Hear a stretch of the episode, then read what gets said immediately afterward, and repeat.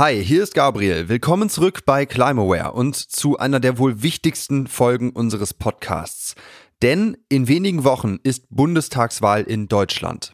Alles, was wir als Bürgerinnen und Bürger in den vergangenen Jahren und auch hier im Podcast mit Climaware über die Klimakrise gelernt haben, können wir in unsere Wahlentscheidung einfließen lassen und somit die Politik wirklich zum Handeln bewegen.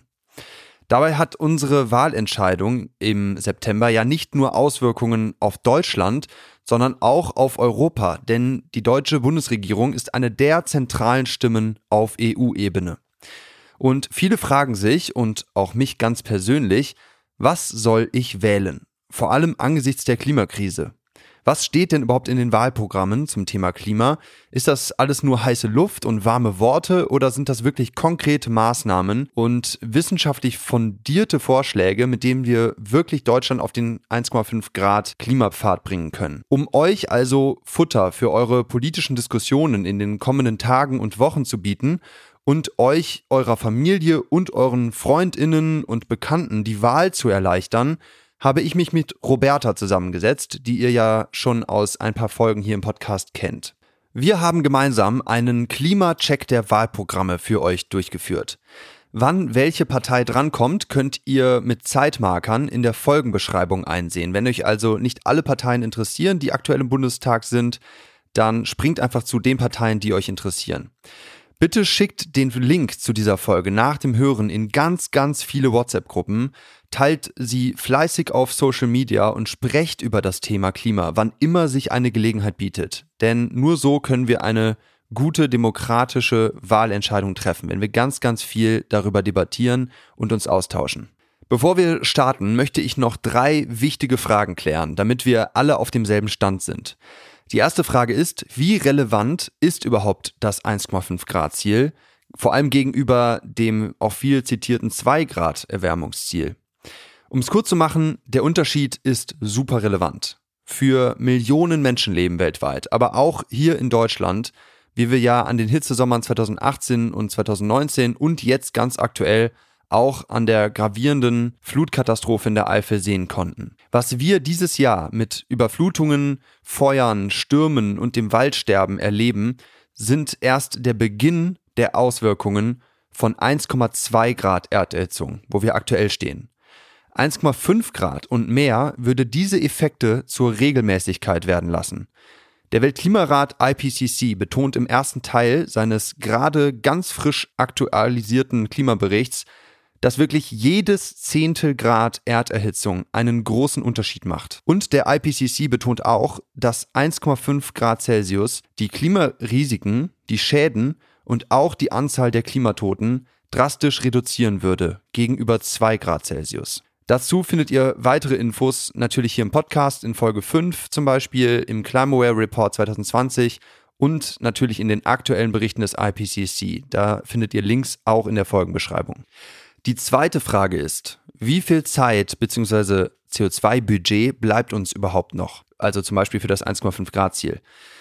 Dafür bleiben uns noch wenige hundert Gigatonnen CO2-Budget und wir stoßen aktuell ungefähr 40 Gigatonnen CO2 pro Jahr weltweit aus.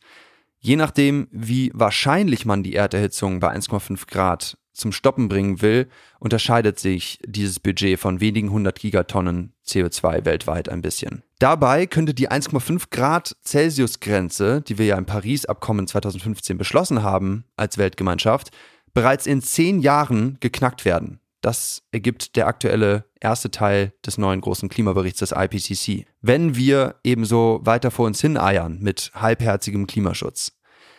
Knapp 14.000 WissenschaftlerInnen weltweit haben vor kurzem den weltweiten Klimanotstand ausgerufen.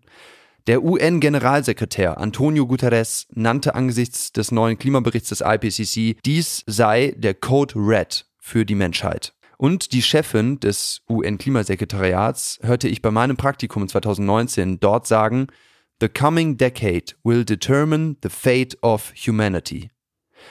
Dies ist also das alles entscheidende Jahrzehnt. Und daher ist die kommende Legislaturperiode so überaus wichtig, um Deutschland auf den 1,5 Grad Pfad zu kriegen. Die momentanen Maßnahmen und Gesetze in Deutschland reichen dazu bei weitem nicht aus. Da könnt ihr euch auch bei dem Climate Action Tracker informieren. Den Link habe ich auch in den Show Notes. Die dritte Frage ist, wie klimabewusst ist denn die Bevölkerung in Deutschland schon und wie entscheidend wird das Thema bei der Wahl sein? Meine Antwort ist, mittlerweile ist die deutsche Bevölkerung recht klimabewusst. Klima blieb und bleibt für zwei Drittel der Deutschen Top-Thema trotz Corona. Nur 25 Prozent der Deutschen sagen, die Bundesregierung tue genug oder eher genug für den Klimaschutz. Die Zahlen habe ich vom Umweltbundesamt von 2020. Wie zu erwarten sind dabei junge Menschen deutlich klimabewusster und besorgter als ältere Leute. Diese machen jedoch den Großteil der Wählerinnen und Wähler aus. Das Thema wird auch bei der Wahl enorm wichtig sein, jetzt am 26. September. Klima ist mit Corona das wichtigste Thema, jedoch nicht wieder so hoch in den Umfragen wie 2019 zum Höhepunkt der Fridays for Future Bewegung. Die Zahlen habe ich von Statista 2021. Okay, nun starten wir aber mit dem Klimacheck der Wahlprogramme und Roberta.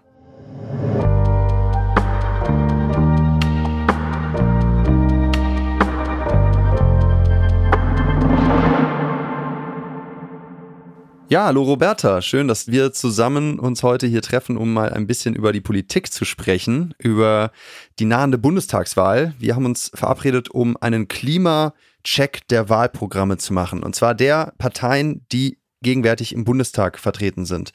Das sind die Linke, die AfD, SPD, FDP, CDU und CSU als Union und die Grünen.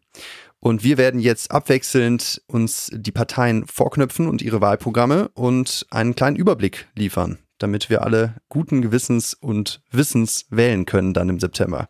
Du wolltest anfangen mit den Linken. Genau, das finde ich, hast du ganz, ganz schön formuliert, guten Gewissens und Wissens. Und wir fangen jetzt einfach mal mit der Partei an, die zurzeit am schlechtesten in den Umfragen dasteht, mit der Linken. Und ich gebe euch einfach mal so ein paar Fakten vorweg. Das Wort Klima kommt in dem Wahlprogramm, was 168 Seiten lang ist, 197 Mal vor. Also das ist schon relativ viel. Das Programm steht auch unter dem Titel für soziale Gerechtigkeit, Frieden und Klimagerechtigkeit. Also da sieht man schon, dass die Linken sich das sehr auf die Fahne geschrieben haben bei dieser Wahl. Und noch die wichtigsten Zahlen im Überblick sind, dass sie Klimaneutralität bis 2035, Kohleausstieg bis 2030 und 100 Prozent Ökostrom auch bis 2035. Also man sieht schon, die Linken nehmen sich da relativ viel vor. Okay, cool. Das war schon mal ein kleiner Überblick, was so im Wahlprogramm bei den Linken steht. Was ist denn dein Gefühl, was so die allgemeine Klimastrategie bei den Linken ist? Also welche Schwerpunkte setzen sie vor allem? Also der Hauptschwerpunkt in dem Wahlprogramm ist eigentlich die Energie. Da haben sie dann auch relativ konkret gesagt, dass zum Beispiel Solarpflicht für Neubauten gelten, Energiekonzerne vergesellschaftet werden sollen und die dann eben in Bürgerenergie und Genossenschaften umgewandelt werden, dass Energie- und Wärmenetze in die öffentliche Hand übergehen. Also das ist dann eigentlich das, was sich durch das ganze Wahlprogramm führt, dass du eben Klima immer dabei hast, nur dann eben sehr mit linken Themen bespielt. Und was sie aber auch zum Beispiel machen wollen, was wir dann in späteren Wahlprogrammen auch nochmal wiederfinden werden, ist, dass sie Kurzstreckenflüge verbieten wollen und dass zum Beispiel alle Strecken, die mit dem Zug in bis zu fünf Stunden erreichbar sind oder weniger entfernt sind als 500 Kilometer, dass die Flüge einfach verboten werden. Also das gilt dann nicht nur für innerdeutsche Flüge, sondern eben auch Flüge, sagen wir mal, von Berlin nach Warschau oder sowas. Neben der Energie sieht man auch daran, ist so der Verkehr ein zweites großes Standbein, was natürlich Sinn macht, weil das ja auch zwei riesige Themenfelder sind, in denen man einfach sehr, sehr viel für den Klimaschutz machen kann. Dann ist noch eine Sache, dass sie den ÖPNV sehr ausbauen wollen, sei es jetzt ÖPNV in Großstädten oder Kommunen oder eben auch das Bahnnetz also das Netz der Deutschen Bahn, also soll sehr, sehr viel Geld in Straßenbahnen oder Züge oder sowas fließen und eben auch in Elektrobusse. Und das Ganze soll finanziert werden. Und das sind Zahlen, über die stolpert man dann auch einmal ganz kurz. Also für diesen Bahn- und Stadtumbau und Ausbau sollen 38 Milliarden Euro im Jahr fließen. Und dann gibt es noch einen Transformationsfonds von jährlich 20 Milliarden Euro. die dann dazu genutzt werden, dass besonders betroffene Branchen wie zum Beispiel die Automobilbranche umgebaut wird.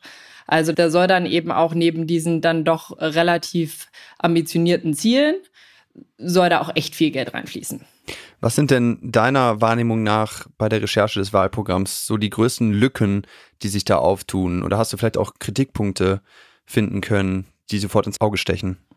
Also ich bin über eine Sache so ein bisschen gestolpert. ÖPNV oder Zugnetze, das erwähnen ja die meisten Parteien, also meine Parteien zumindest, die ich mir jetzt für heute vorgenommen habe. Allerdings ist ÖPNV ja eigentlich eine Sache der Kommune. Was bei den Linken hatte ich das Gefühl so ein bisschen unterschlagen wird. Also das werden ihr später merken. Ich habe mich dann noch mit der SPD und der CDU auseinandergesetzt. Da wird das schon klar, also dass da Geld den Kommunen gegeben wird oder Förderprogramme oder sowas. Das ist hier so ein bisschen untergegangen wo ich mich da einfach frage, ja gut, aber das muss halt schon dann auch da stehen. Wenn du so konkret wirst, dann mach das auch konkret.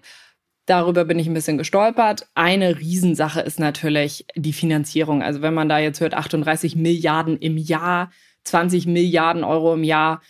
Und dann ist es ja jetzt nicht so, als wären die Linken besonders groß da drin, Geld einzunehmen. Also da ist jetzt auch nichts von Steuererhöhung oder sowas. Außer bei sehr Vermögenden. Ja, genau, aber da muss man halt auch mal die Rechnung machen. Die habe ich jetzt nicht gemacht, aber so von einem sehr basischen finanzpolitischen Aspekt aus ist das schon sehr, sehr viel Geld, was da fließen soll, wo ich mir auch nicht sicher bin, ob das so eingenommen werden soll. Sie haben da schon Pläne drin, dass sie zum Beispiel dann die Schuldenbremse abschaffen, was halt auch total umstritten ist. Dann ein Umbau des Steuersystems, wie du eben schon gesagt hast, äh, Vermögensabgabe ab einem Vermögen von zwei Millionen Euro zum Beispiel. Da stehen da noch andere Sachen drin, aber das jetzt ein Beispiel und dann Einleihen bei der EZB. Und dann so eine andere Sache, was ja andere Parteien drin haben, zum Beispiel den CO2-Preis, den haben sie eigentlich komplett rausgenommen. Das sehen sie nicht als Mittel zum Klimaschutz. Ja, was ist denn deine Einschätzung? Reicht das, um das Pariser Klimaabkommen zu erfüllen und vor allem das 1,5 Grad Ziel vielleicht sogar zu erreichen aus deutscher Perspektive? Was ist da deine persönliche Einschätzung? Ja, also ich würde jetzt einfach mal von meiner persönlichen Einschätzung absehen und auf Professor Dr. Claudia Kempfert verweisen, die wir jetzt eigentlich für alle Wahlprogramme einmal am Ende zitieren werden, weil sie sich nämlich auch sehr genau damit auseinandergesetzt hat. Und vielleicht willst du einmal genau sagen, wer das ist. Ja, das ist eine sehr renommierte deutsche Wirtschaftswissenschaftlerin. Sie ist Professorin an der Leuphana Universität Lüneburg. Sie gehört seit Juli 2016 dem Sachverständigenrat für Umweltfragen an. Sie beriet unter anderem den EU-Kommissionspräsident José Manuel Barroso sowie die Weltbank und die UN. Und interessant für diesen Podcast auch, Frau Professorin Kempfert ist Gutachterin des IPCC, des Weltklimarats. Das heißt, Ihre Einschätzung der Wahlprogramme nehmen wir mal hier als Basis, als Expertinnenmeinung. Was sagt denn Frau Professorin Kempfert zu dem Programm der Linken? Zu den Linken sagt sie, das Wahlprogramm der Linken ist sicherlich, neben dem der Grünen, das ambitionierteste Programm zur Erreichung des 1,5 Grad Ziels. Mit den vorgeschlagenen Maßnahmen zum Ausbau der erneuerbaren Energien, der Verkehrswende und auch der Industrietransformation wird das Klimaziel durchaus erreichbar sein können. Also in einem kurzen Satz gesagt, ja, die Linken würden es schaffen. Okay, Frau Professorin Kempfert gibt den Daumen hoch an der Stelle. Dann wechseln wir die Partei. Dann gehen wir jetzt von den Linken zur AfD, mit denen du dich auseinandergesetzt hast. Was sagt denn die Alternative für Deutschland zum Klima? Ja, interessant ist, dass das Wort Klima im Suchmodus nur fünfmal im Programm vorgefunden wird. Das ist auch nicht weiter verwunderlich, weil die AfD tatsächlich die radikalste ablehnende Haltung für Maßnahmen gegen die Klimakrise hier einnimmt. Also sie möchte unter anderem auch den Austritt Deutschland aus der EU, was ja auch dann im Kampf gegen die Klimakrise drastische Auswirkungen hätte, weil rein national lässt sich die Klimakrise eben nicht lösen. Sie hält die Klimarettung in Anführungszeichen für einen politisch initiierten Umbruch. Klimapolitik sei ideologisch und es sollten keine linksgrünen Weltrettungsprojekte mehr weiter befördert werden. Übrigens habe ich in dem Wahlprogramm einige Rechtschreibfehler entdeckt. Das ist mir bei anderen Wahlprogrammen, die ich untersucht habe, nicht so drastisch aufgefallen. Wollte ich an dieser Stelle nur kurz mal erwähnen. Ein Zitat, was ich direkt bringen möchte aus dem Programm, ist folgendes.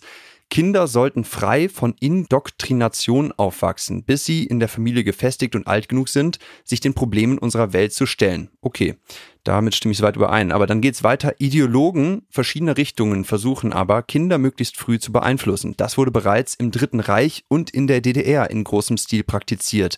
Politische Ideologien wie zum Beispiel Genderwahn und Klimahysterie werden den Kindern heute schon im Vorschulalter näher gebracht.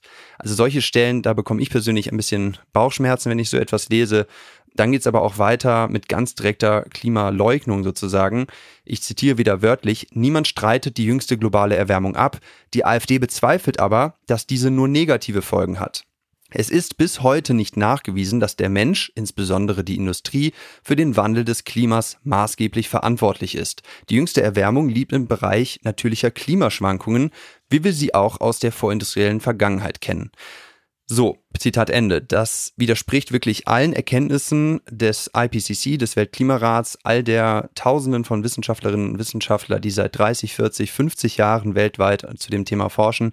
Das ist also wirklich wissenschaftlich gesehen Humbug, nicht haltbar und schlichtweg falsch. Deswegen kann die Klimapolitik der AfD ja eigentlich als unhaltbar und natürlich auch so gesehen werden, dass wir damit auf keinen Fall die Pariser Klimaschutzziele erreichen werden. Deswegen lass uns vielleicht mal zur nächsten Partei gehen, um auch wirklich hier die Analyse wieder auf inhaltliche Bahnen zu lenken. Du hast dir die SPD auch vorgenommen und gib uns doch mal einen kurzen Überblick, was dort zum Thema Klima im Wahlprogramm steht. Genau, also die SPD hat das mit Abstand kürzeste Wahlprogramm abgegeben. Wo ich bin mir gerade nicht sicher, wie lang das der AfD ist, aber das der SPD ist auf jeden Fall nur 66 Seiten lang. Dafür kommen auf diesen 66 Seiten 67 Mal das Wort Klima vor. Und die wichtigsten Zahlen im Überblick. Die SPD möchte die Klimaneutralität 2045 erreichen und fordert eine Verminderung der CO2-Emissionen um 65 Prozent bis 2030 und um 88 Prozent bis 2040 und schreibt auch, dass sie sich explizit nach dem Pariser Klimaabkommen richten werden und das auch einhalten wollen. Danke für den Überblick. Was ist denn bei der SPD so die allgemeine Klimastrategie? Wo setzen Sie die Klimaschwerpunkte in Ihrem Programm? Also was Sie ganz klar sagen, auch direkt in der Einleitung, dass Sie Klimaschutz als Jobmotor sehen, indem man in Infrastruktur und Investitionen investiert. Bevor ich noch auf die Schwerpunkte komme, gibt es so ein paar ganz interessante Fakten, die vielleicht auch für unsere Hörer interessant sein könnten, weil wir ja vermutlich alles Mieter sind. Und zwar plant die SPD, den CO2-Preis zu erhöhen und zum Beispiel den CO2-Preis fürs Heizen soll der Vermieter dann bezahlen. Also das für, für mich als Mieter und wie gesagt, ich denke mal, euch geht's ähnlich, ist das irgendwie ein ganz netter Punkt. Und ansonsten haben sie so drei Schwerpunkte, würde ich sagen. Auch hier wieder eigentlich ähnlich bei den Linken so ein bisschen Energiewende und Mobilität und Verkehr. Also es soll zum Beispiel bis 2040 die Energieversorgung in Deutschland komplett durch erneuerbare Energien abgedeckt werden. Das soll dann vor allen Dingen mit Windkraft und Solarenergie geschehen, genauso wie auf saubere Wasserstoffwirtschaft gesetzt wird.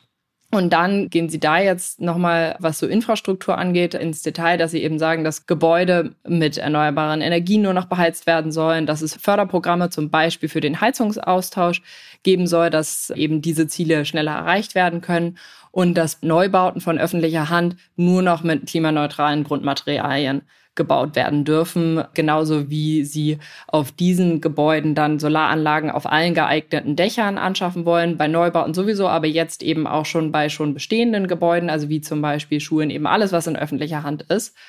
Und dann, dass sie bis 2030 mindestens 15 Millionen Elektroautos auf der Straße haben wollen, womit wir dann auch zu Mobilität und Verkehr kommen. Und das ist eine von diesen vier Zukunftsmissionen. Also Sie haben im Wahlprogramm vier Zukunftsmissionen genannt. Das eine ist Mobilität und Verkehr. Und die andere ist dann Kampf gegen den Klimawandel. Und dann gibt es auch Digitalisierung und Gesundheitssystem, aber das ist für uns jetzt nicht ganz so entscheidend, sodass sie da dann eben auch so Mobilität und Verkehrswende eben ganz klar mit dem Kampf gegen den Klimawandel halt zwei von vier Zukunftsmissionen nennen. Also das dann schon sehr groß schreiben. Und auch da soll das Bahnfahren in Deutschland und Europa sehr viel günstiger gemacht werden, dass eben auch nicht mehr so viel geflogen wird. Also zum Beispiel ist es ja jetzt durchaus so, dass die Bahn einfach sehr, sehr, sehr teuer ist und man sich dann bei bestimmten Strecken im Zweifelsfall nochmal zweimal überlegt, ob man wirklich in die Bahn steigen möchte für acht Stunden. Aber es wäre natürlich was anderes, wenn dann die Bahn einen Bruchteil des Fluges kostete. Und dann soll jede Großstadt ans Fernzugnetz angeschlossen werden. Das heißt, im Moment hast du zum Beispiel Städte wie Darmstadt, durch die meines Erachtens kein ICE fährt und die werden dann wieder ans Netz genommen, dass dann halt die Darmstädter nicht immer nach Frankfurt fahren müssen. Und dann soll Tempolimit 130 auf der Autobahn eingeführt werden, was interessant ist, weil sie natürlich mit der CDU in den letzten Jahren einen Koalitionspartner hatten, der sich sehr dagegen sträubt. Also haben sie das jetzt erstmal direkt ins Wahlprogramm gepackt. Was sind denn Themen, die die SPD nicht so wirklich auf dem Schirm hat oder nicht wirklich detailliert ausführt, die trotzdem sehr wichtig für die Klimapolitik sind? Also irgendwelche Lücken, die dir aufgefallen sind? Also, was mir aufgefallen ist beim Lesen, es wird viel erwähnt. Es ist auch noch mal sehr viel mehr. Also jetzt so eine Sache nur als Beispiel, dass sie dann weg von diesen großen Themen auch noch über den Naturschutz sprechen, dass eben Moore geschützt werden sollen, dass trockengelegte Moore wieder vernässt werden sollen, was ja auch ein großer Teil des Klimaschutzes dann ist und dass Wälder dem Klimawandel angepasst werden sollen. Aber solche Sätze, das war dann so mein Hauptproblem mit diesem Wahlprogramm. Sie sagen sehr, sehr viel und sie haben viel vor, aber ich finde auch, dass die SPD sehr unkonkret geblieben ist, was bei 66 Seiten im Vergleich zu der dreifachen Länge bei den Linken oder bei der CDU auch nicht die größte Überraschung ist. Aber da ist dann eben auch einfach nicht so viel Platz für konkrete Zahlen geblieben. Okay, also die Tiefe und der Detaillierungsgrad ist vielleicht so eine kleine Lücke. Aber das, was dort steht, auf diesen 66 Seiten waren es, Reicht das aus deiner Sicht, um das Pariser Klimaschutzabkommen aus deutscher Perspektive zu erfüllen, den 1,5 Grad Pfad zu erreichen? Ja, also ich würde mich jetzt wieder auf Frau Professor Kempfert äh, verlassen, die sagt, die Klimaziele der SPD sind nicht auf das 1,5 Grad Ziel ausgerichtet. Dazu reichen allein die Emissionsminderungsziele, die man sich da vorgenommen hat, nicht aus. Kurz gesagt also nein. Okay, auch da geht der Daumen eher runter. Ja, machen wir weiter mit der nächsten Partei. Ja, genau. Dann bist jetzt du wieder dran. Äh, und jetzt gehen wir ins Gelbe zur FDP. Ins Gelbe vom Ei.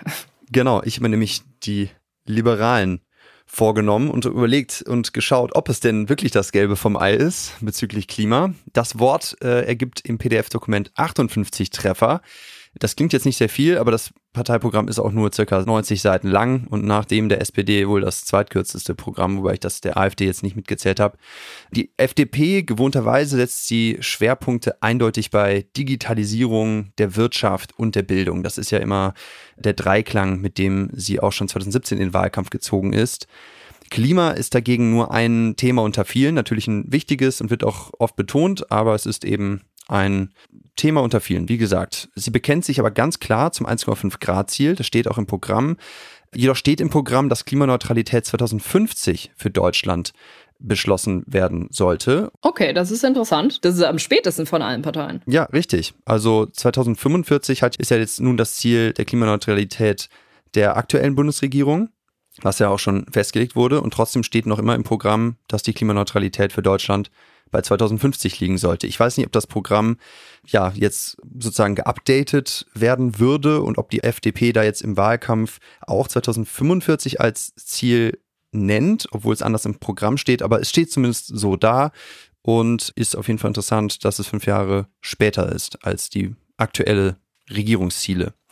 Ja, ganz wichtig bei der FDP ist das Thema Mobilität als freiheitsliebende Partei natürlich. Sie setzen wie bei ganz vielen anderen Themen auf Innovation, Vernunft und Freiheit. Daher natürlich gegen jegliche Art von Tempolimits oder Verbote.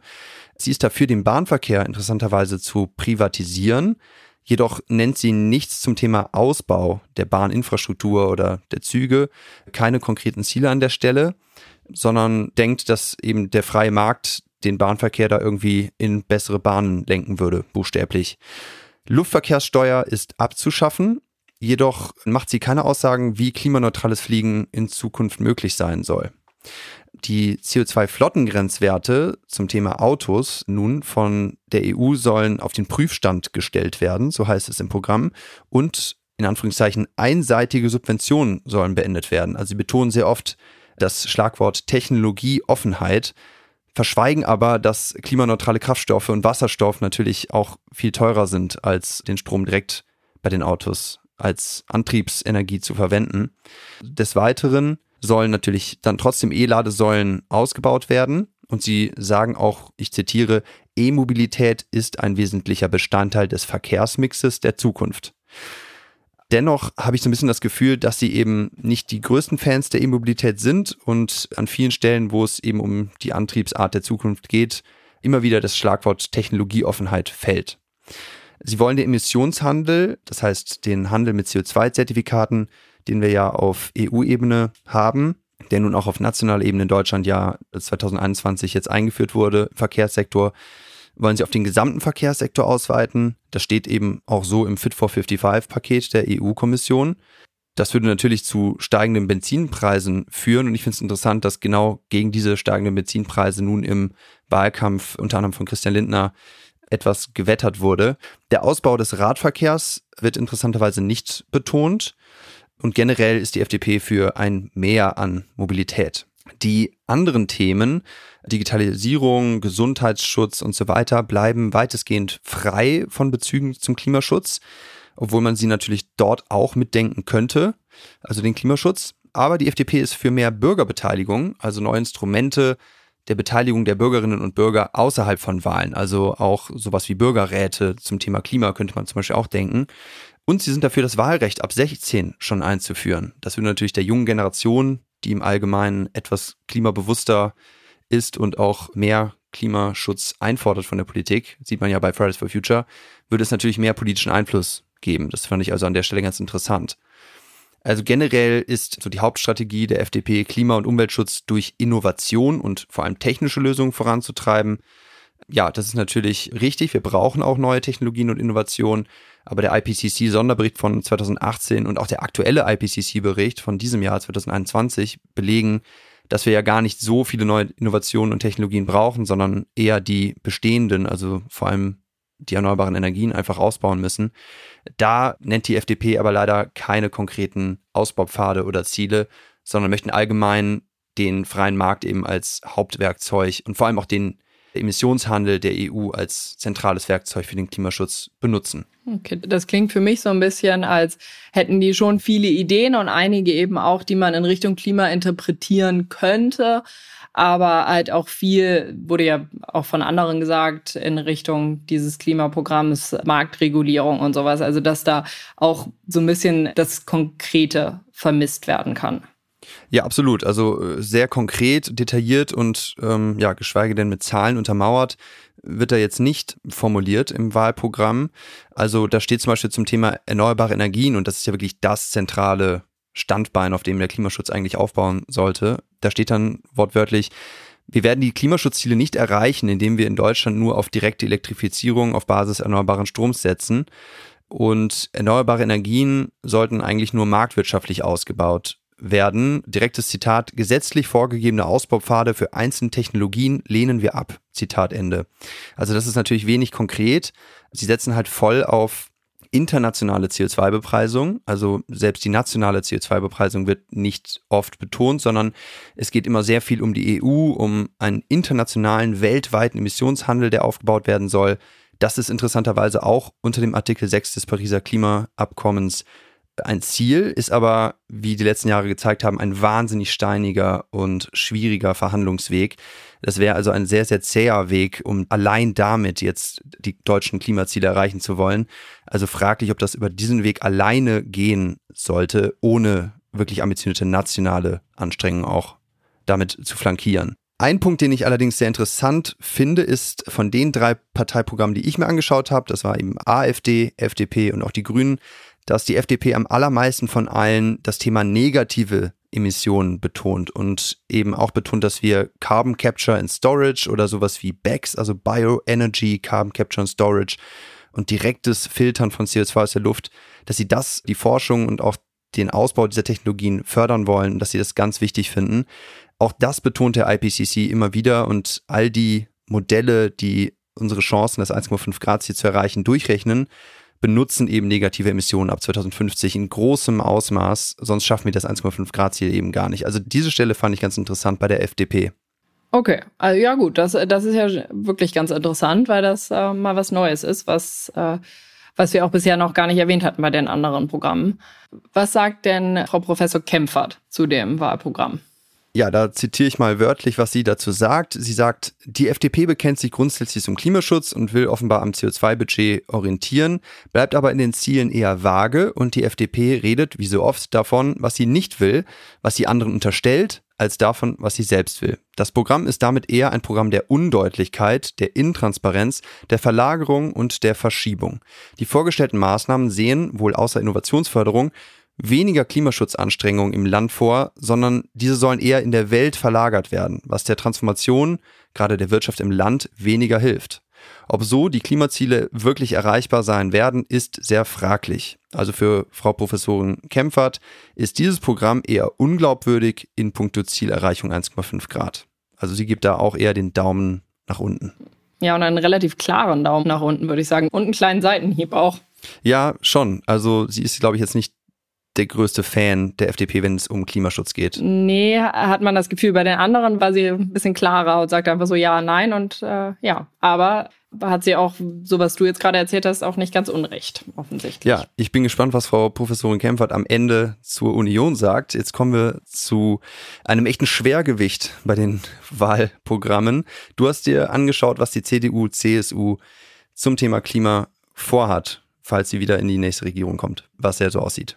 Ja, genau. Die CDU-CSU hat ja als letztes ihr Wahlprogramm vorgestellt. Das ist noch gar nicht mal so lange her. Und da kommt auf 140 Seiten Programm das Wort Klima 88 Mal vor. Also sieht man schon, habt ihr ja wahrscheinlich auch alle schon mitbekommen, dass die CDU sehr kritisiert wurde für dieses Wahlprogramm, vor allen Dingen in Sachen Klima zu den Details kommen wir später. Ich nenne jetzt einfach wie bei den anderen so die konkreten Zahlen, die eigentlich sehr ähnlich sind wie bei der SPD, was ja auch Sinn macht, weil es ja beides Regierungsparteien sind gerade. Und die CDU, CSU bekennt sich auch zu der Klimaneutralität bis 2045 und zur Senkung der Treibhausgasemissionen um 65 Prozent bis 2030 und 88 Prozent bis 2040, also exakt die gleichen Zahlen wie bei der SPD.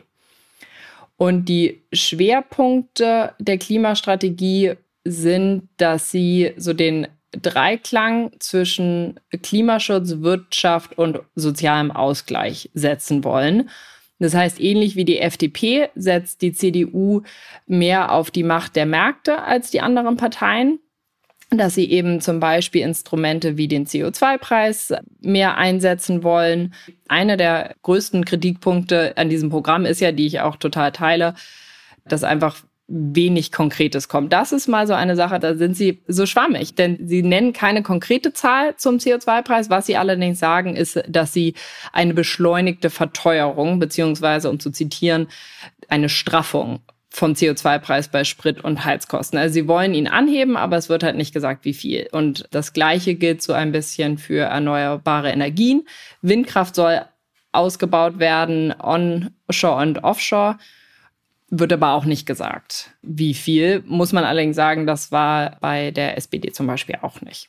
Das Ding bei der CDU ist so ein bisschen, wie du gerade merkst, also es ist irgendwie ein schwieriges Wahlprogramm, weil sie nennen schon sehr, sehr viel, aber sie bleiben halt einfach sehr schwammig. Also sie sagen eben auch, dass der europäische Emissionshandel äh, für Mobilität und Wärme mit einem einheitlichen Preis und dann soll die Einnahmen aus dem Emissionshandel an die Bürger und die Unternehmen zurückgehen durch billigeren Strom und EEG-Umlagen sollen abgeschafft werden. Und dann sagen sie auch, in Richtung Investitionen soll es Steuervorteile geben für Investitionen in Richtung Klimatechnologie und Energieeffizienz und CO2-Reduktion, vor allen Dingen auch bei Neubauten oder Sanierung von neuen Gebäuden. Und solche Sachen sagen sie schon alles, aber es ist halt eher so ein bisschen unkonkret. Was die CDU allerdings auch erwähnt, genauso wie die FDP, ist dieses Carbon Capture and Storage dass sie eben also da wieder zum Thema Innovation, wo sie dann nämlich auch einen großen Schwerpunkt legen, ist dieses CCS, nennen sie auch ganz klar als eines der Werkzeuge. Und das fand ich eine Idee, die mir sehr gut gefallen hat, ist, dass man bei Produkten die CO2-Bilanz kenntlich machen will. Vielleicht werfe ich den anderen Parteien das ungerechterweise vor, vielleicht hatten die das auch, aber ich habe es nur bei der CDU gelesen und fand das wirklich eine ganz coole Idee. Und so ein anderer Kritikpunkt, der bei der CDU öfters vorgebracht wurde bei diesem Programm, ist, dass sie sehr oft so Übergangslösungen vorschlagen, wie zum Beispiel bei Wasserstofftechnologie, die sie fördern wollen. Und da schreiben sie eben, dass sie neben grünen Wasserstoff, also klimaneutralen Wasserstoff, dass sie da als Übergangslösung blauen Wasserstoff, der aus Erdgas produziert wird, nehmen wollen. Und das ist so eine Sache, da teile ich die Kritik, dass da Übergangslösungen genannt werden, zum Teil. So Übergangslösungen halte ich generell für eigentlich sehr sinnvoll, denn es macht ja Sinn. In ganz vielen Sachen kannst du nicht einfach von 0 auf 100 gehen, sondern es muss irgendwie einen Übergang geben und je schneller, desto besser. Aber das Problem ist, dass die CDU eben nicht weit genug geht und dann sagt, diese Übergangslösungen gelten bis dann und dann. Also bis dann und dann darf noch blauer Wasserstoff benutzt werden und dann nur noch grüner. Das fehlt halt und das macht dann diese Kritik aus, die dann in dem Fall eben wieder sehr gerechtfertigt ist. Und dann ein anderes Thema, über das Sie viel schreiben, ist Verkehr und Infrastruktur. Was Sie da nicht wollen, ist Dieselfahrverbot und Tempolimit. Und dann kommen eben auch Sachen, dass Elektromobilität und synthetische Kraftstoffe perspektivisch im Schwerlastverkehr vorstellbar sind. Also da fragt man sich dann auch, ja gut, was, was genau heißt perspektivisch? Allerdings sagen sie ganz klar, sie wollen das Ladesäulennetz für E-Mobilität ausweiten. Da werden sie dann auch konkret, dass sie eben sagen, im Fernverkehr überall innerhalb von zehn Minuten erreichbar, also im Endeffekt ähnlich wie Tankstellen heutzutage und dass Zugverbindungen zu Drehkreuzflughäfen ausgebaut werden sollen und dass Fluggesellschaften bzw. Flüge gefördert werden sollen, die alternative Kraftstoffe einsetzen, sodass dann für die die Luftverkehrssteuer wegfällt. Und das Bahnnetz wollen sie mit mehr Nachtzügen und einer ausgebauten Infrastruktur auch noch unterstützen und mit Digitalisierung von Schiene und Fahrzeugen.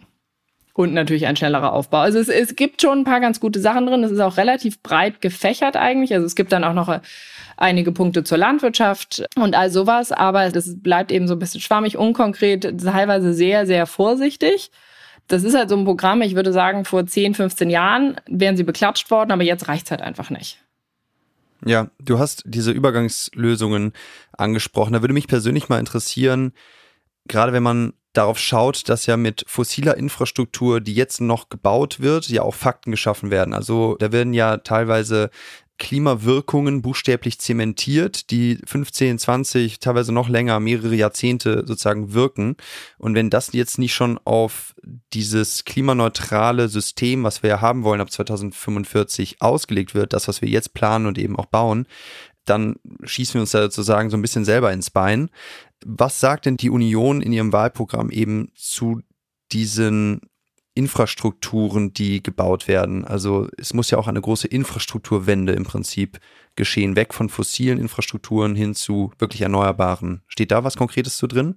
Ja, es steht was Konkretes dazu drin, was sie nicht machen wollen. Also sie halten eindeutig am Kohleausstieg 2038 fest und der Gasausstieg bleibt offen. Also das ist ja das Konkrete, was eigentlich aber eben natürlich in die andere Richtung als das, was wir jetzt gerne hören würden. Und wo das Konkrete halt fehlt, ist so Ausbau von Wind und Solar. Da gibt's ja konkrete Zahlen, zum Beispiel, wie dass wir jetzt, glaube ich, ab diesem Jahr die sechsfache Menge von Windrädern bauen müssten, um in der Zeit dann bis 2045 wirklich genug oder bis, bis 2040 beziehungsweise diese 65 und 88 Prozent Ziele zu erreichen, müssten wir jetzt eben, ja, wie gesagt, die sechsfache Menge von Windrädern bauen, aber sowas steht da halt nicht drin und das, das vermisst man dann schon ein bisschen. Ja, das finde ich eben bemerkenswert, dass die Union seit vielen Legislaturperioden in der Regierung ist und mit auch die besten Kontakte zu ihren Thinktanks und Beraterinnen und Beratern und Gremien hat, die ja fast schon jährlich irgendwelche Studien vorlegen, wie welche Pfade jetzt ausgeschritten und geplant werden müssten und sie dann eben diese Zahlen einfach nicht kopieren. So musste man ja nur copy-pasten und ins Wahlprogramm schreiben. Äh, du hattest gerade die klimapolitische Sprecherin der Union im Interview. Das ist ja unsere letzte aktuelle Folge sozusagen vor der hier, Frau Dr. Anja Weisgerber. Was hast du denn bei ihr ganz persönlich vermisst? Was waren denn so Lücken, die dir aus dem Interview und jetzt auch eben aus dem Wahlprogramm am meisten aufstoßen sozusagen? es war ein sehr interessantes Gespräch mit ihr, aber es war eben mitten im Wahlkampf und das hat man auch gemerkt. Ich hatte bei ihr eigentlich das Gefühl, vielleicht war das zu sehr zwischen den Zeilen gelesen, dass sie auch ein bisschen frustriert war über dieses Klimaprogramm. Die Klimaunion nämlich zum Beispiel, die war etwas offener, sagen wir mal. Nicht, nicht ehrlicher als Frau Dr. Weisgerber, aber offener. Denn die hat es zwar sehr schön formuliert und vorsichtig eingepackt, meinte, dass die Klimaziele der Union ehrgeizig, aber nicht Paris-konform seien und sie würden auch nicht den Auftrag des Bundesverfassungsgerichtes erfüllen. Also der Teil der Union, das sind ja nicht alles Bundestagsabgeordnete, aber es ist Klimaunion, das steckt ja schon im Namen. Und auch Frau Kempfert gibt der CDU ein ganz klares Nein, indem sie sagt, die von der CDU angestrebten Emissionsminderungsziele sind nicht kompatibel mit den Pariser Beschlüssen zur Erreichung des 1,5 Grad Ziels. Dazu müsste der Ausbau erneuerbarer Energien in kürzester Zeit massiv erhöht werden und der Kohleausstieg bis 2030 abgeschlossen sein. Beides strebt die CDU nicht an. Ja, schade. Bisher haben wir einen Daumen erst so leicht hochbekommen. Jetzt gucken wir mal, ob das bei den Grünen anders wird. Genau, last but not least, wir haben mit dem einen sehr ambitionierten Wahlprogramm angefangen, nun enden wir mit dem anderen. Was schreiben denn die Grünen so? Ja, ich gebe mal einen Überblick zum Wahlprogramm der Grünen, wobei das mir sehr schwierig gefallen ist, das zusammenzufassen, weil sich das Klimathema tatsächlich wirklich durch die Gesamtheit des Wahlprogramms der Grünen zieht. Sie haben gar nicht ein eigenes Kapitel mit dem Namen Klimaschutz, sondern in jedem Kapitel geht es eigentlich ums Klima, wenn man da genau hinschaut. Also Klima ist wirklich der rote Faden, der sich durch dieses Wahlprogramm zieht, mit seinen insgesamt circa 250 Seiten, also wirklich eines der umfangreichsten Wahlprogramme. Das Wort Klima erscheint dort im PDF-Dokument 195 Mal. Wir sehen also, die Grünen meinen es ernst und das zeigt auch der allererste Satz im Wahlprogramm. Der lautet, ich zitiere, die Klimakrise ist die Existenzfrage unserer Zeit. Also sie machen wirklich hier das Klimathema zum Wahlkampfthema Nummer eins. Sie wollen ein Klimaschutz-Sofortprogramm auf wissenschaftlicher Basis in ihren ersten 100 Tagen, wenn sie in der Regierung sind, starten. Da heißt es wortwörtlich, wir werden das noch immer ungenügende Klimaschutzgesetz generationen- und budgetgerecht nachschärfen, jahres- und sektorenscharf ausbuchstabieren, die Rolle des Expertenrats für Klimafragen stärken und, und das deutsche Klimaziel 2030 auf mindestens minus 70 Prozent anheben. Und sie wollen eben, dass Deutschland bereits in 20 Jahren klimaneutral ist. Das bedeutet eben knapp nach 2040 statt 2045. Und sie wollen 100 Prozent erneuerbare Energien bis 2035 erreichen. Die erste zentrale Forderung im Wahlprogramm ist daher auch die sogenannte Ausbauoffensive für die Erneuerbaren. Also ab sofort soll jährlich ein Ausbau von mindestens fünf bis sechs Gigawatt Strom von Wind an Land erfolgen. Und dann ab Mitte 2020er Jahre soll das sogar auf sieben bis acht Gigawatt jährlich nochmal erhöht werden. Mal so als Vergleich, wir haben aktuell nur circa ein bis zwei Gigawatt jährlichen Ausbau. Und wir brauchen aber laut einer Studie vom Fraunhofer ISE von 2020 eben genau diese von den Grünen vorgeschlagenen Ausbauzahlen, wenn wir das 1,5 Grad Ziel erreichen wollen. Dann gibt's natürlich neben Wind auch noch Offshore-Wind, also neben Wind an Land. Da wollen die Grünen plus 35 Gigawatt Windenergie von See her beziehen bis 2035 und bei der Solarenergie wollen sie den Ausbau von beginnend 10 bis 12 Gigawatt auf 18 bis 20 Gigawatt pro Jahr steigern ab Mitte der 2020er Jahre.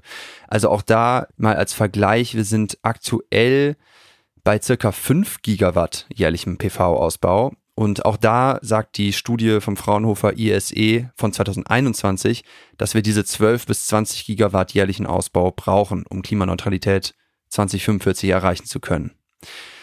Ja, des Weiteren möchten die Grünen 1,5 Millionen neue Solardächer in den kommenden vier Jahren. Aktuell gibt es insgesamt knapp zwei Millionen Solaranlagen in Deutschland.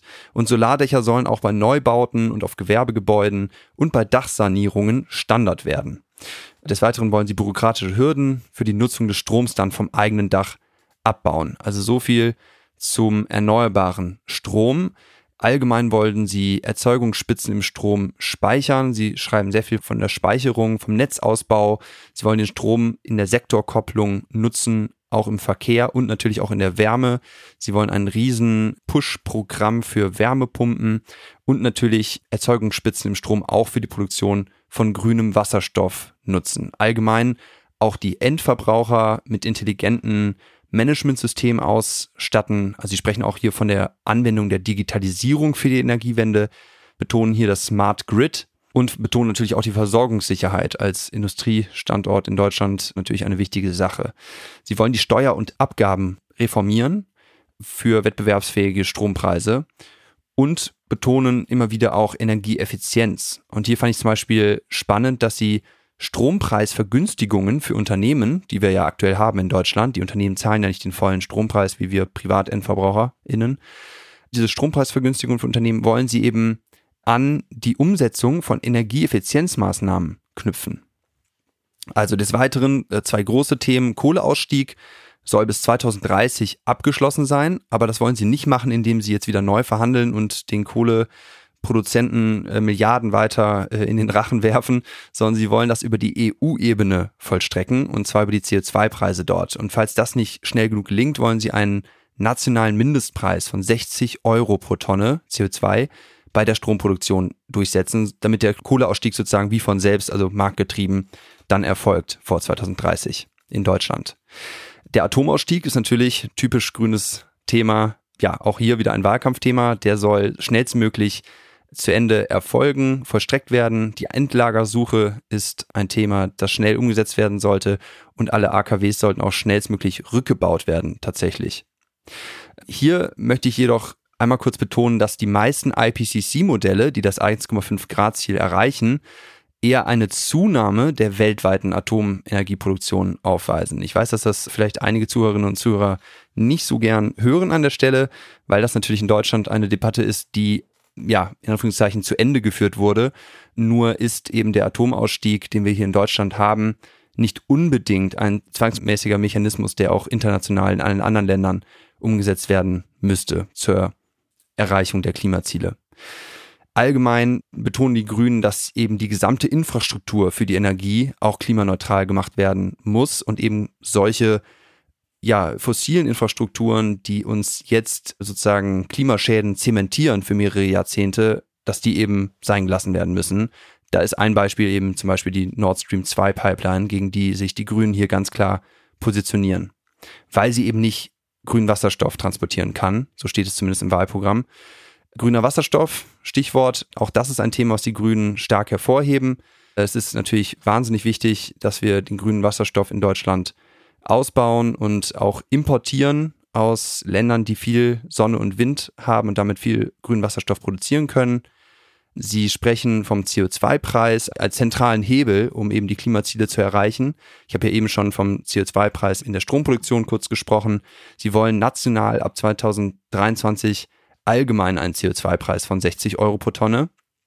Und danach soll er eben bis 2030 so steigen, dass das Klimaziel erreicht wird. Und er soll sozial gerecht ausgestaltet werden. Das heißt 100% Rückzahlung des nationalen CO2-Preises durch ein sogenanntes Energiegeld pro Kopf. Und das habe ich in den anderen Programmen auch nicht so gelesen.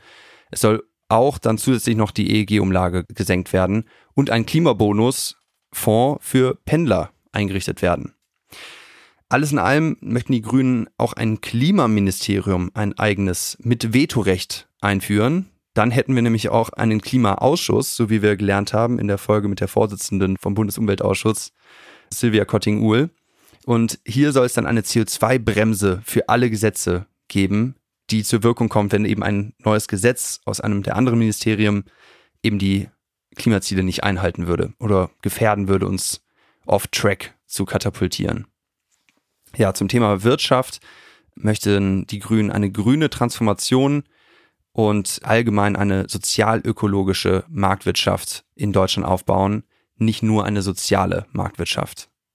Da betonen sie eben die Wasserstoffindustrie, sie wollen eine Batteriezellenproduktion in der EU aufbauen, sagen, dass wir eben aus der Corona-Krise durch viele, viele neue Jobs, hunderttausende neue Jobs, Green Jobs herausfinden können und eine durch den grünen Wandel eine Renaissance von Industriearbeitsplätzen entstehen soll. Regionen, die im Wandel jedoch nicht so gut mitmachen können, als Beispiel vielleicht so die, die Lausitz oder auch immer noch das Ruhrgebiet, da sollen regionale Transformationsfonds aufgebaut werden, die eben diesen Regionen helfen. Allgemein soll Wachstum nur im Einklang mit den planetaren Grenzen erfolgen. So heißt es, ich zitiere wörtlich im Programm, wir können eine sozialökologische Marktwirtschaft im Sinne des Gemeinwohls in Europa begründen. Und sie betonen auch, wie die FDP in weiten Teilen ihres Programms, sehr viel Innovation, Digitalisierung und Bildung. Hier heißt es zum Beispiel, ich zitiere, Spitzenforschung von Quantencomputer bis zur modernsten Biotechnologie in klimaneutrale Infrastrukturen, in Ladesäulen, ein Ausbau von Bahn, Fuß- und Radverkehr, emissionsfreie Busse, in Energiespeichertechnologien, erneuerbare Energien und moderne Stadtentwicklung. Und alles in allem soll eben sehr viel investiert werden. In diesem Jahrzehnt pro Jahr 50 Milliarden Euro zusätzlich investieren. Das wollen die Grünen an finanziellen Mitteln für diesen grünen Wandel bewegen. Das ist also enorm viel.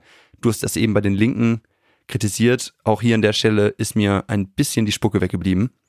50 Milliarden Euro pro Jahr. Wollte ich auch gerade fragen, schreiben Sie etwas zur Finanzierung? Sie möchten das finanzieren durch Green Bonds, also die Deutschland rausgeben soll. Sie schreiben auch zur grünen Wende, die in der Finanzindustrie geschehen muss. Das machen sie meines Wissens nach als einzige Partei so ausführlich. Also das habe ich jetzt bei der FDP und auch natürlich bei der AfD nicht gesehen, dass die Finanzindustrie sich wandeln muss. Also zur Finanzierung soll auf jeden Fall bei hochverdienenden Menschen ab 100.000 bzw. ab 250.000 Euro Jahresgehalt sollen die Steuersätze erhöht werden und es soll auch eine Vermögenssteuer eingeführt werden und an der Erbschaftssteuer gedreht werden.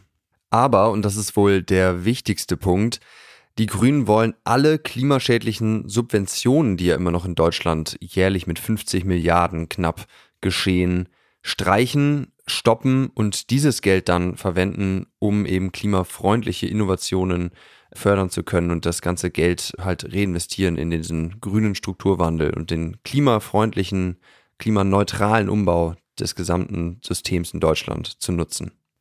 Aber, und das so als Abschlusseinschätzung, es ist schon so ein bisschen unklar, wie das dann alles ganz genau im Detail zu finanzieren sein soll. Aber das ist ja auch in anderen Wahlprogrammen der Fall, zumindest bei denen, die ich mir angesehen habe. Okay, also es klingt so ein bisschen so, und du bist ja, ich sehe das ja hier auch auf unserem geteilten Dokument noch nicht mal halb durch mit dem, was die Grünen da alles geschrieben haben. Also da, wo die anderen Parteiprogramme, äh, namentlich die CDU und die SPD, etwas an Konkreten vermissen lassen. Das haben die Grünen alleine wettgemacht. So klingt es ein bisschen.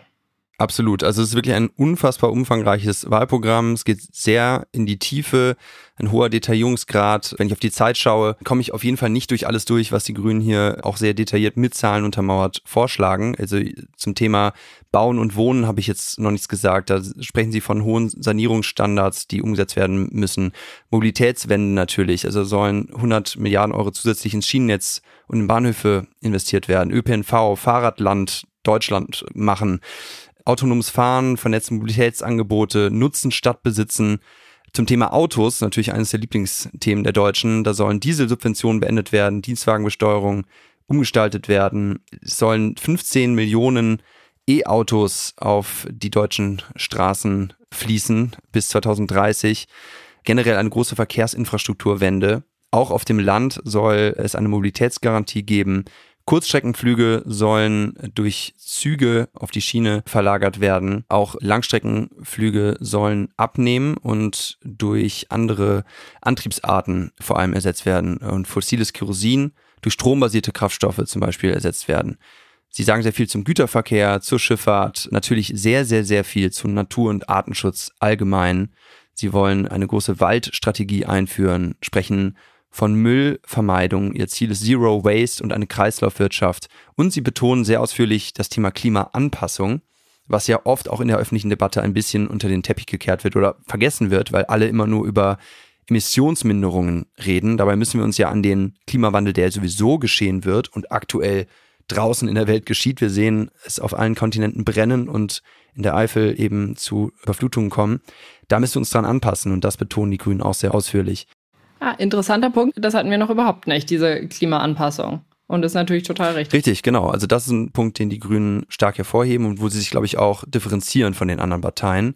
Wo sie sich, glaube ich, auch differenzieren, ist, dass sie eben sehr viel zur Landwirtschaft sprechen. Wir kennen die Grünen auch in dem Thema schon seit längerem, dass sie eben den Ökolandbau favorisieren und regionale Produktion, Verarbeitung und Vermarktung. Und bei der Ernährung sind sie natürlich für weniger Fleischprodukte, also für mehr Vegetarismus und auch Veganismus und für das Tierwohl. Und dann sprechen sie auch, und das ist, glaube ich, etwas neu bei den Grünen und vielleicht gegen das altbekannte Klischee des nationalen Denkens, sprechen sie sehr ausführlich über die internationale Ebene, also über die EU-Ebene, aber auch sogar über die Vereinten Nationen und über internationale Klimafinanzierung. Das fand ich auch einen interessanten Punkt, dass das so viel Stellenwert bekommt.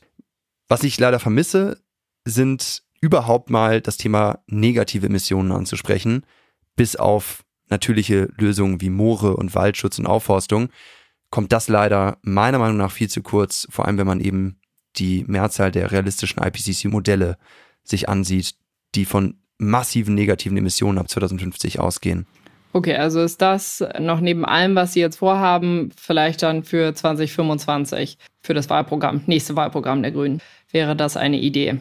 Ja, also wenn jetzt hier einige grüne Bundestagsabgeordnete zuhören äh, oder vielleicht sogar Frau Lisa Badum, die klimapolitische Sprecherin der Grünen, die wir auch hier im Podcast hatten, dann das als kurzer Zwischenmerk von mir, vielleicht für das Wahlprogramm 2025 negative Emissionen zu bedenken und da eine Strategie zu entwickeln. Okay.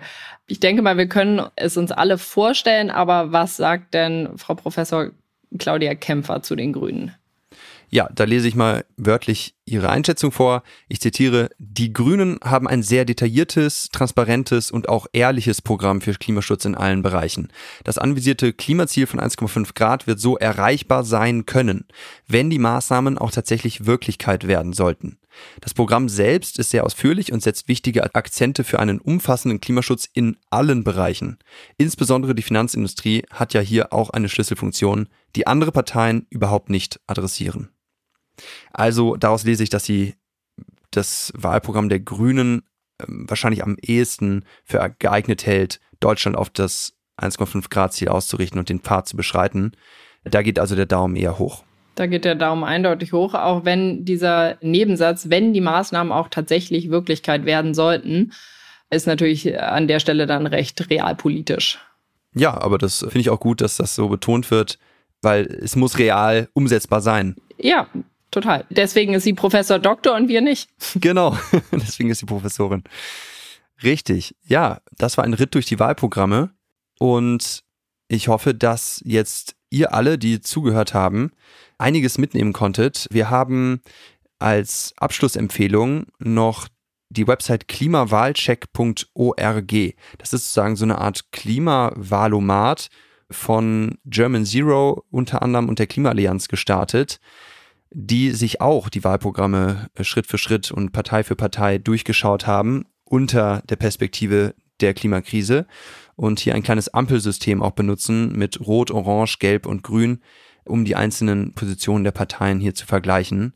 Wir verlinken das natürlich auch in den Show Notes und ja, dir danke ich jetzt erstmal, Roberta, für diesen Überblick der Wahlprogramme, diesen Klimawahlprogrammscheck und hoffe, dass alle, die jetzt hier zuhören, ihr Kreuz definitiv irgendwo machen werden und sich nicht enthalten bei der Wahl. Ja, ich danke dir für die anderen drei Parteien. Jetzt fühle ich mich auf jeden Fall sehr gut vorbereitet und auch von mir nochmal Geht wählen, 26. September. Es ist wundervoll, in einer Demokratie zu leben. Also Briefwahl oder einfach in einem Wahllokal gehen am Sonntag, aber geht wählen.